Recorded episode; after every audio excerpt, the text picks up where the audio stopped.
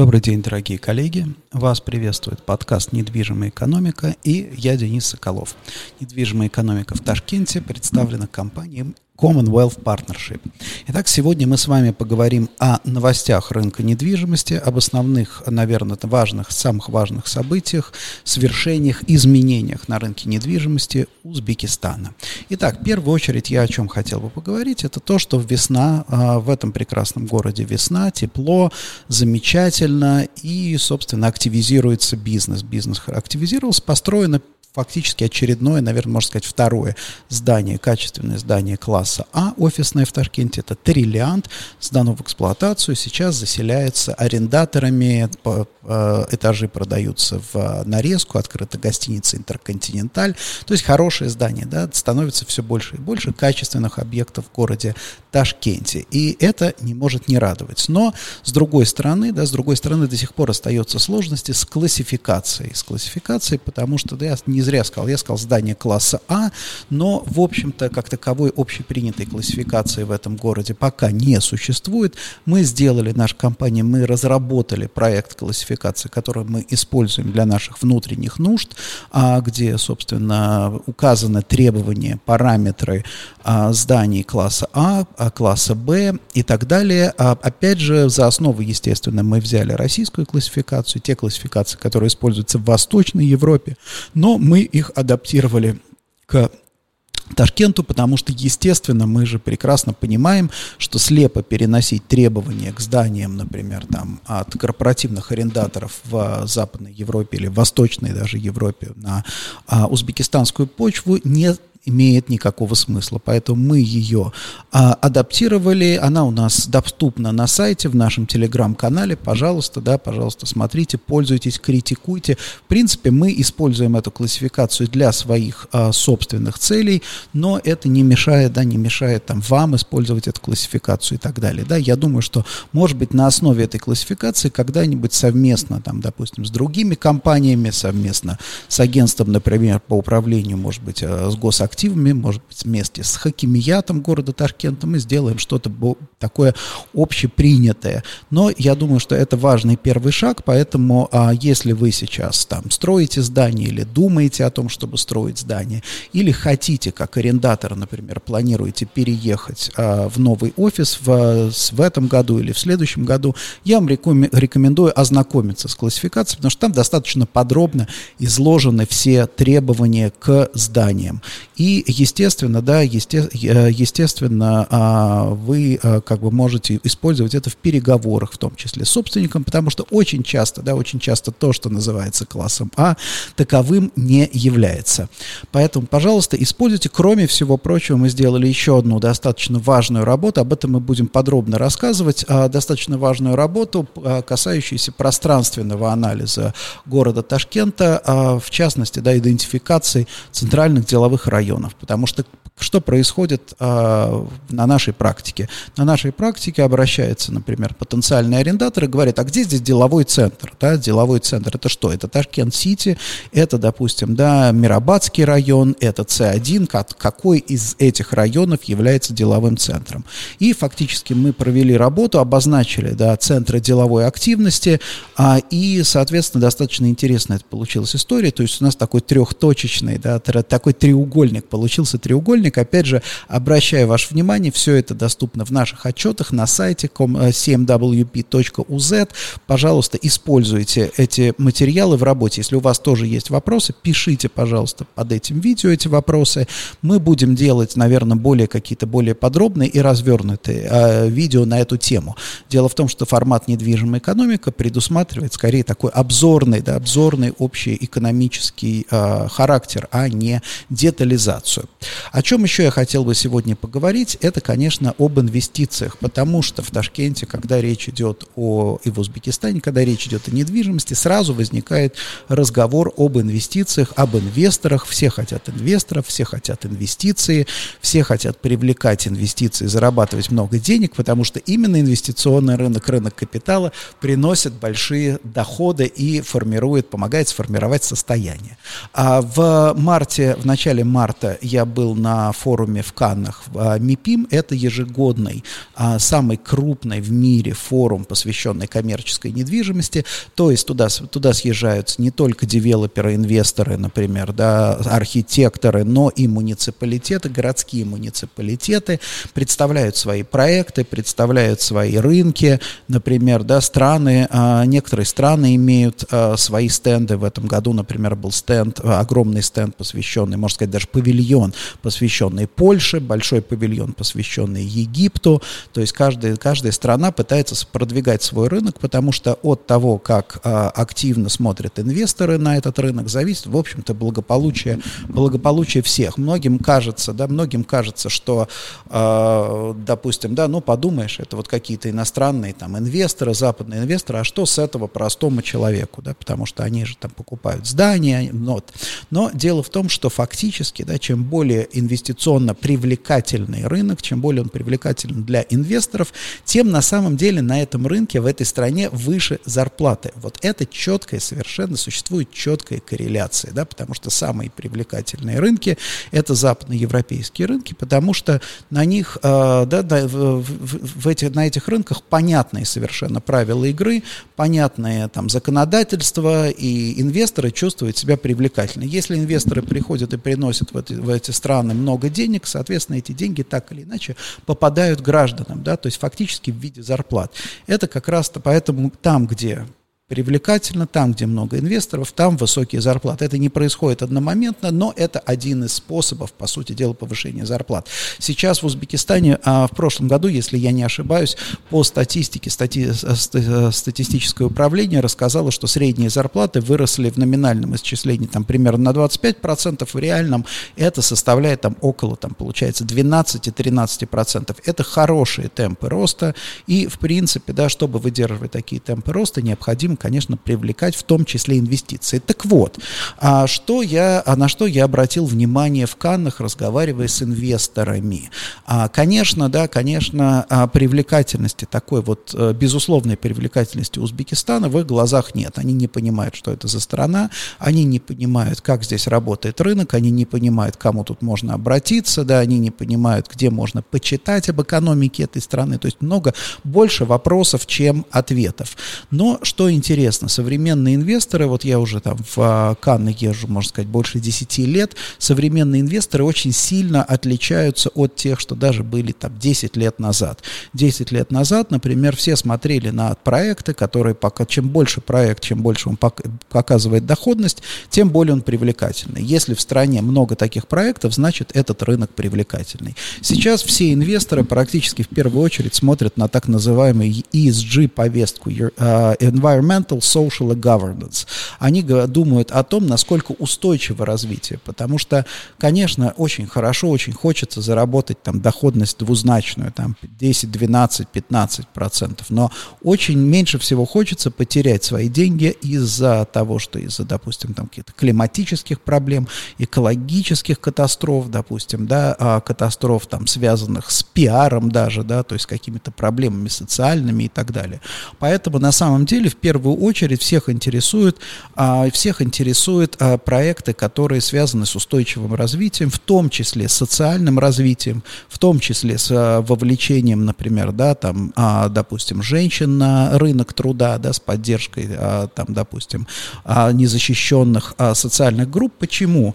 Потому что каждый инвестор, а, здесь логика очень простая, это не инвесторы, конечно, такие там, да, как какие-то вдруг сознательные стали, то есть они там всю жизнь были несознательные, там, 300 лет, а теперь они сознательные. Нет.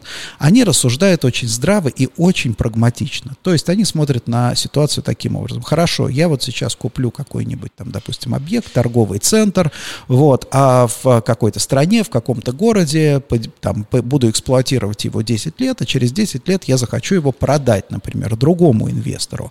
И сделку эту инвестиционную будет финансировать банк. А банк на тот момент скажет, знаете что, а я финансирую только те сделки, которые совершаются с зелеными зданиями, да, то есть зданиями, имеющими зеленые сертификаты, например. Или даже, да, я не хочу, например, а, иметь дело, банк скажет, что мы просто даже не можем финансировать, например, какие-то сделки в странах, там, где используется детский труд, например, да, в странах, там, допустим, где ущемляются права женщин. То есть это абсолютно, абсолютная прагматика, если ты такая ситуация, такая ситуация, в принципе, скорее всего, будет, да, это наиболее вероятный сценарий, что банки будут финансировать только те проекты, которые, да, которые а, соответствуют стандартам ESG. И поэтому сегодня, какая бы доходность ни была, зачем входить входить в такие проекты, которые в будущем принесут, могут принести тебе такой риск. Многие ошибочно полагают, что когда речь идет о банковском финансировании, это финансирование строительства. Это не так.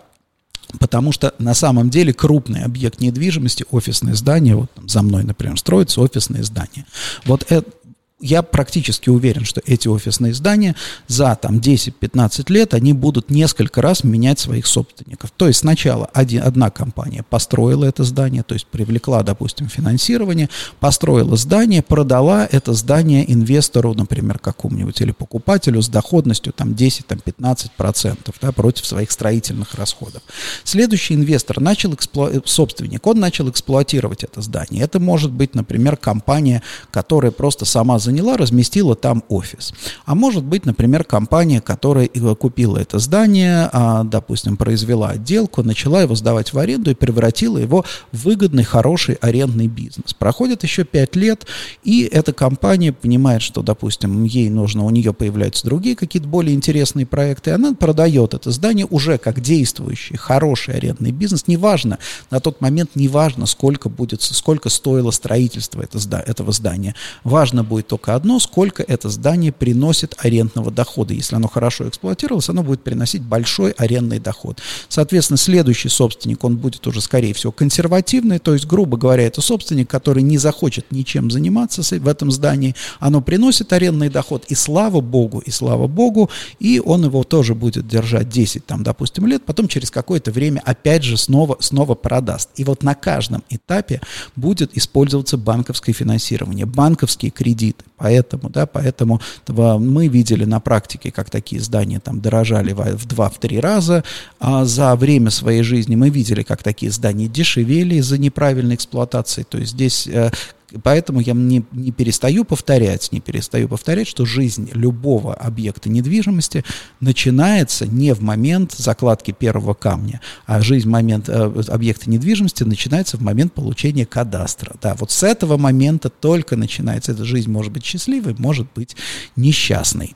А, вот, а, соответственно, наши, допустим, задачи сидят сейчас как консультантов по недвижимости, это вот создание такого вот продукта, который привлекал бы в том числе и инвесторов, который был бы со всех сторон привлекательно, не только там, допустим, не только показывал бы какие-то фантастические нормы доходности, как некоторые риэлторы любят там показывать, да, вот смотрите, там у нас в этом городе, не будем называть, да, сейчас есть один такой город на слуху, в этом городе никогда рынок недвижимости не падал, всегда цены росли за всю историю, правда, вся история наблюдений там 5 лет, да, но неважно. Вот, поэтому покупайте сейчас там что-нибудь, квартиры, какие-нибудь апартаменты, потом продадите в два раза дороже, да, это, конечно, это очень сильно вообще нарушает нормальный инвестиционный процесс, потому что по-хорошему, да, многие задним числом есть прецеденты, когда инвесторы а, в недвижимость, они показывали инвестиции в недвижимость, показывали доходность там такую стабильную, там 20%, там 30 и так далее.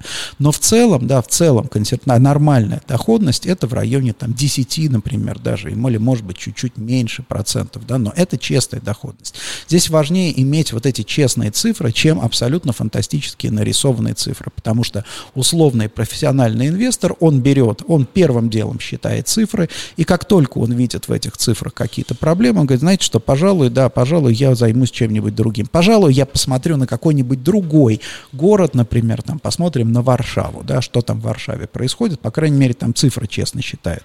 А здесь разбираться, например, там с тем, а, как все посчитано и проверять каждую, каждую строчку финансовых моделей, естественно, никто не хочет. И, а, естественно, да, а, есть и сопутствующие сложности, сопутствующие сложности. Вот в частности, например, с чем сталкиваемся? Сталкиваемся мы, ну и не только мы, многие, в общем-то, участники рынка сталкиваются с тем, что вот в Узбекистане запрещены валютные арендные ставки. То есть не просто валютные арендные ставки, а нельзя в договоре аренды написать, что, допустим, арендная ставка составляет 30 долларов за квадратный метр в месяц, а оплата по курсу, в суммах по курсу на день оплаты. Ты можешь, ты имеешь право по закону а, заключить, арендную, заключить арендные договоры, номинировать ставку в золоте, я полагаю, что даже, наверное, в хлопке ты можешь, да, то есть привязать к какому-то товару биржевому, но ты не можешь привязать к иностранной, иностранной валюте. Понятно, почему это было сделано. Это было сделано для защиты, по сути дела, а, жило, рынка жилья.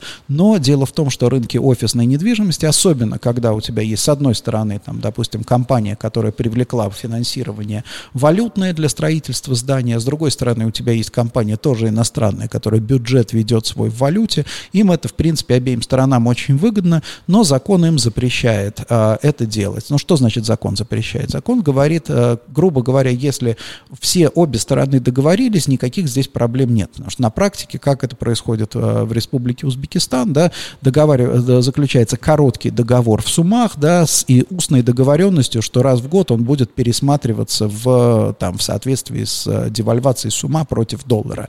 Вот. Но дело в том, что если вы заключаете договор, опять же, когда у вас идет хорошо все, то есть обе стороны а, довольны, да, никаких здесь проблем нет. Но если возникает какой-нибудь конфликт, и конфликт может возникнуть не просто на пустом месте, там, допустим, между собственником и арендатором, а конфликт может возникнуть, например, банально, если собственник здания продал свое здание, и, соответственно, уже новый собственник, у него нет совершенно никаких обязательств там, и договоренностей с этим арендатором. То есть, э, грубо говоря, да, в этой, в, этой, в этой ситуации, конечно, арендатор чувствует себя очень некомфортно, особенно с учетом того, что арендатору нужно, допустим, вложить достаточно большие деньги в отделку помещения. То есть это вот какие-то банальные вещи, да, вот, а, опять же, а, элементарный недостаток законодательства, и это недостаток не в том смысле, что это какой-то осознанный, вот специально так вот сделали, там, неправильно там этот закон написали. Нет, просто когда писали этот закон, не подумали о том, что, может быть, могут быть э, активы инвестиционного класса в Республике Узбекистан.